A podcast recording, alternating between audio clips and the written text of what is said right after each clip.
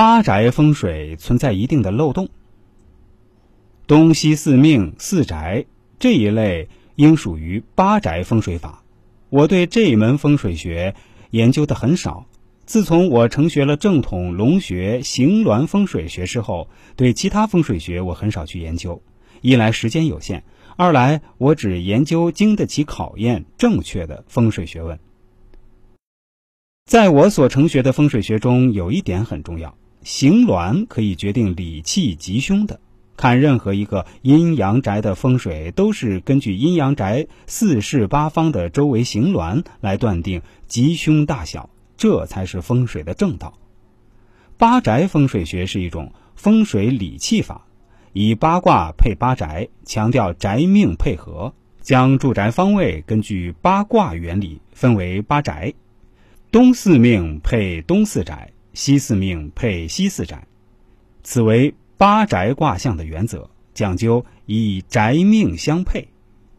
我有个疑问：以八宅法理论，东四命的人。应该居住在东四宅，西四命的人应该居住在西四宅。一家人里面年命都不可能完全相同，那如何选择对全家都好的房子呢？我认为八宅风水学存在着一些缺陷，不能令我信服。或许真正的八宅真法还没有传出，在选房买楼、室内布局时，我不建议用八宅风水理论。试问一下各位朋友，你们已经听了这么多期节目了。那么，你们思考过风水先生为啥叫阴阳先生吗？当你把这个问题想明白了，你的风水学层次将会更上一层。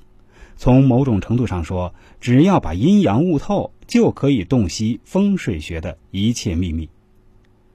上个月有个朋友领我去看一家工厂风水，到了一个胶合板工厂大门关，朋友说：“你看一下这个工厂的风水怎么样？”话说完。